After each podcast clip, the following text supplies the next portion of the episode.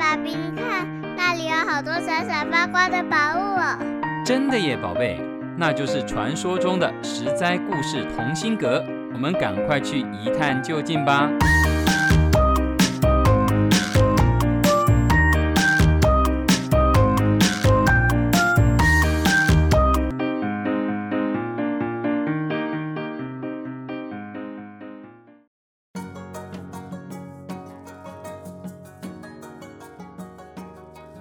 各位亲爱的大朋友、小朋友，你们好！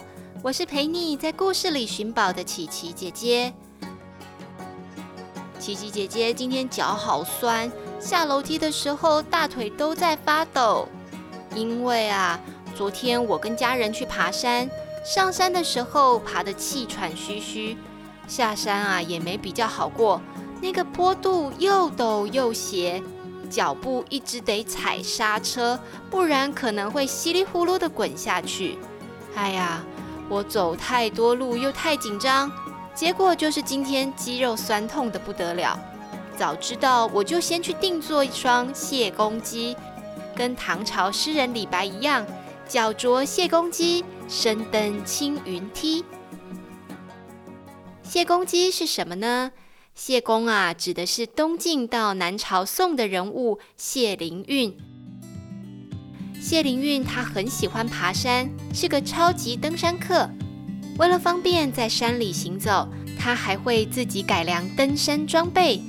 比如说，那个时代的男人穿的裤子都像裤裙，宽宽大大的，很不方便。他就自己设计了束脚裤，行动自如，又不用担心蚊虫顺着小腿往上爬。那他怎么解决有些山路上山容易下山难呢？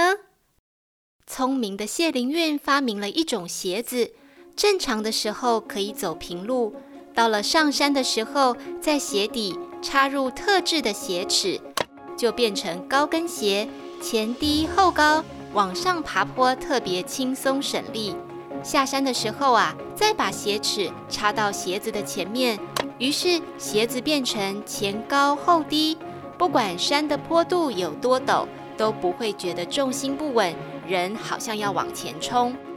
于是他发明的鞋子就称为谢公屐。可是这么聪明前卫的登山客谢灵运，跟书法世家五百年有什么关系呢？有哦，因为啊，他的外婆是王羲之的独生女，他的爷爷是上一集提到的谢道韫的弟弟谢玄。王家与谢家最优秀的写意都汇集在他的身上，可想而知，他书法写得好，又会写诗做文章。王羲之的孙女嫁给了大将军谢玄的儿子谢焕，但是谢焕的脑袋不太灵光，据说有点迟钝。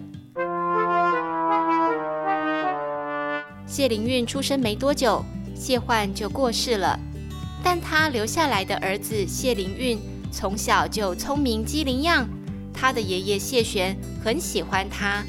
谢玄文武兼备，被封为康乐公。谢灵运还不到四岁的时候，谢玄就曾经说过：“我怎么会生下像谢焕这样的儿子？而且凭着谢焕的资质，又是怎么生下谢灵运这么聪颖的小孩的呢？想不透啊！”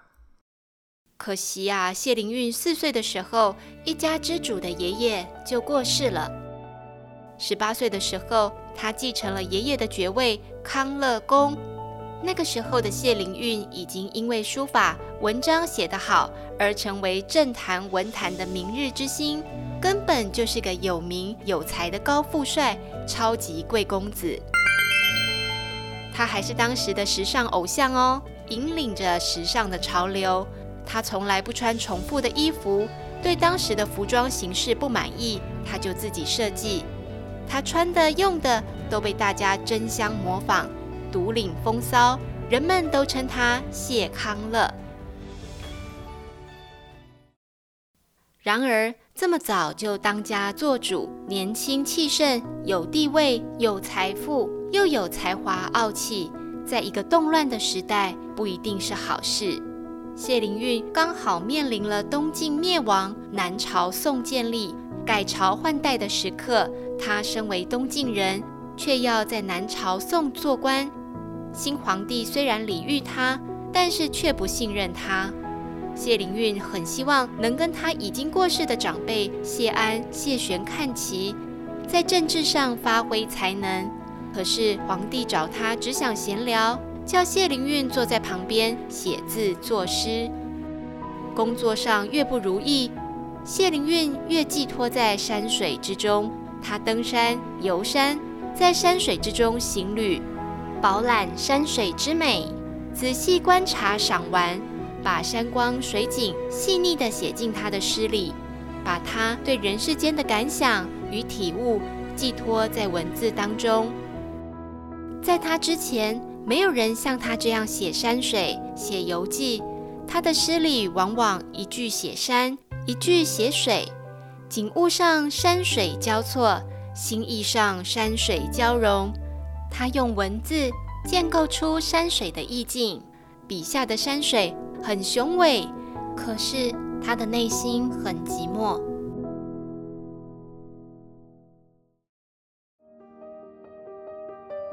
宏伟又寂寞的谢灵运，知道自己的才华独步当代，并且为自己的才华感到骄傲。他曾经说过：“如果全天下人的才华只有十斗，斗是古代人两米的单位，可能是今天的六十公斤左右。简单的说，如果把全天下人的才华分成十份，那么三国时期曹操的儿子曹植。”就占了八份，也就是才高八斗，可见谢灵运多么推崇曹植。剩下的两份呢？谢灵运说他自己占了一份，剩下的所有人占一份。你看这个人多么的自信又自傲啊！曹植才高八斗，谢灵运一斗，天下这么多人共分一斗。谢灵运的眼里。只有早他百年的曹植，没有其他人了。可见，在他的时代里，一眼望去，没有人的才华能与他并驾齐驱。谢灵运能这么自负，也是有道理的。毕竟他开创了中国文学书写山水的先锋，成为发现自然之美、歌咏山水的山水诗人先驱。影响到后来，山水诗成为中国诗学很重要的一派。以上就是今天的故事，山水诗人谢灵运。我是琪琪姐姐，实在故事同心阁，我们下次再见喽。以上由实在实在网络教育学院制作播出。